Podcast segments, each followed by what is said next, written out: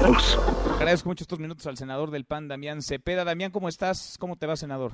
Muy buenas tardes. Oye, qué buen video, qué buen audio acabo de escuchar. No, no había tenido oportunidad y qué razón tiene.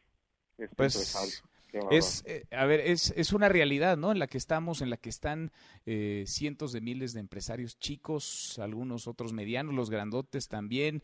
El empleo está comprometido. ¿Qué tendría que no ves hoy que estar sobre la mesa colocando el presidente del gobierno federal? sin duda mucho, o sea, creo que tiene que sacar el gobierno y tenemos que aprobar en legislativo un paquete de emergencia, de rescate, pues, ¿no? De la economía de este país, en donde vengan diversos apoyos. Pero si tú me preguntas a mí, oye, una decisión que pueda tener el mayor impacto posible y que sea fácil de ejecutar, yo te contestaría ingreso básico universal, así en concreto. ¿Qué es? A ver, ¿de qué, ¿de qué se trata? ¿Esa no era una de las propuestas de campaña de Ricardo Anaya, Damián? Sin duda, sin duda alguna. Y aquí la estamos ahorita, Matizas, del frente, pues, y la estamos ahorita, digamos, ajustando a la emergencia. A ver, ingreso básico universal existe, digamos, en el mundo, se ha debatido mucho y es apoyarle parejo a todos los ciudadanos con un recurso. Esa propuesta, que es muy buena para debatirse más adelante, pues requiere de finanzas sanas. ¿Por qué? Porque es un recurso pues grande el que se llevaría. Hoy lo que estamos planteando es un ajuste, hacerlo solo para la emergencia y ahí claro que alcanza perfectamente bien y tiene todo el sentido. ¿Qué sería en concreto? Que ahorita, de entrada durante el mes que ya dijeron que va a durar esta jornada de sana distancia, donde se mandaron cerrar empresas y demás, ese mes el gobierno, y lo que dure, pues, ¿no?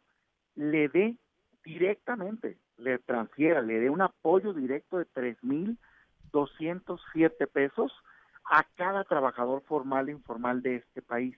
Tres mil doscientos siete a cada trabajador. ¿Cuántos trabajadores más o menos formales e informales habría en México? Ahí te va. Hay 21 millones de personas formales, asalariados registrados en el INSS. Entonces implicaría 60 mil millones de pesos aproximadamente para los formales. Y hay 31 millones de informales en el país, implicaría 90 mil millones. En total, 150 mil millones si es que todos llegan a estar en el caso. A ver, ¿por qué este monto y por qué te hago esta acotación? El monto es porque el CONEVAL, que es el órgano que da seguimiento a las políticas de desarrollo social y que mide la pobreza en este país, ha establecido esa línea, se llama línea de bienestar como una mínima, no es que resuelva la vida, pero es un mínimo con el cual se pueden alimentar y tener los gastos mínimos, pues, ¿no? Otra medida pudiera ser el salario mínimo, que ahorita ya la pusieron precisamente arriba de la línea de bienestar. Pero bueno, nosotros tomamos eso. Entonces, por eso es esto. ¿Por qué a todos los trabajadores? Porque están impactados en su vida económica. Y, y explico primero los informales y después los formales. A ver, el informal. 60% de la economía es informal, 60% no tiene un patrón, o sea, trabaja afuera en informalidad. ¿Quién les va a pagar ahorita que les mandaron suspender actividades? No, pues nadie, porque además viven al día. Exacto, además de que viven al día, no hay quien les pague, o sea, no hay un patrón, pues, al que le puedas exigir el pago, no existe. Entonces, el gobierno debería de dar ese apoyo mínimo, pero también en el formal, porque algunos me dicen, oye, el formal, ¿por qué? Ahí te va. La ley federal del trabajo lo que dice, esa que se están burlando ahorita y que le están haciendo fraude con el decreto que sacó el gobierno, dice que cuando hay una emergencia como esta de salud, entra un seguro y dice, a ver, si se suspenden las labores, debe demandarse a casa al trabajador para que proteja de salud, pero le tienes que garantizar una indemnización de un salario mínimo hasta por un mes. Esta es una protección doble para el trabajador, pero también para la fuente de empleo. ¿Por qué? Porque pues se entendió bien, quien hizo esa ley federal del trabajo, que si no vas a tronar a las empresas y mañana pues no van a tener dinero para pagar y no va a existir ya el trabajo. Hoy el gobierno dijo, a mí no me importa eso, yo no me voy a pegar, aunque diga eso la ley, no me importa eso. A ver, está muy bien que queramos como una voluntad que se les paguen los salarios íntegros, pero no van a poder la mayoría de las empresas, no es que no quieran, no van a poder, pues porque en este país no todo el mundo es el empresario rico que puso de ejemplo el presidente. de hecho, siete de cada diez empleos lo genera la micro, pequeña y mediana empresa y esa no puede pagar porque la cerraste, pues, si no tiene pues ingresos, pues, ¿cómo le hace? ¿Cómo decir? ¿Qué más, no? ¿Qué más quisieran los empresarios, todos, los grandotes, los medianos, los chiquitos, tener una bolsa ahí guardada, un colchón de dinero para poder hacer frente a estas contingencias, pero muchos también van al día, batallan para reunir la nómina cada quincena. Está, está complicado. Ahora, me acuerdo, una de las críticas durante la campaña, este ingreso eh, básico universal, era si realmente lo necesitaban todos, es decir, si realmente tenía que ser universal. ¿Por qué tú crees, Damián, que sí tiene que ser esto universal y no solamente algunos? Sin duda sí, pero también estaría más dispuesto si le quieren poner un límite. Déjame explicarte por qué sin duda sí y qué han hecho otros países.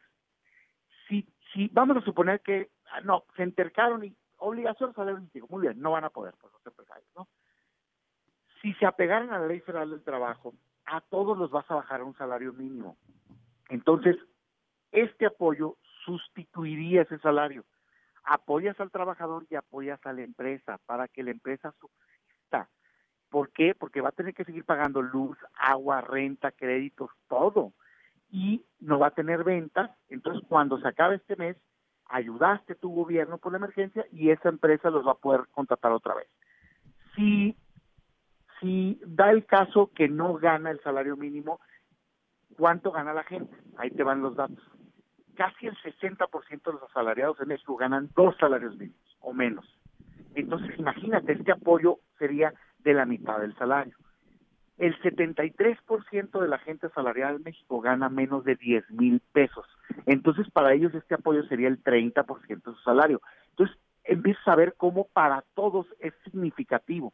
Y aunque ganen mucho, sería una manera indirecta de apoyar a la fuente de empleo, pues, porque a cualquier salario le descuentas estos 3.207 pesos, ayudaste al trabajador y ayudaste a que no quiebre esa empresa, porque si no mañana cuando se acabe el mes no va a haber dónde trabajen. Ahora, pues oye, ¿se puede limitar? Sí, te platico que han hecho Estados Unidos, ¿qué hizo?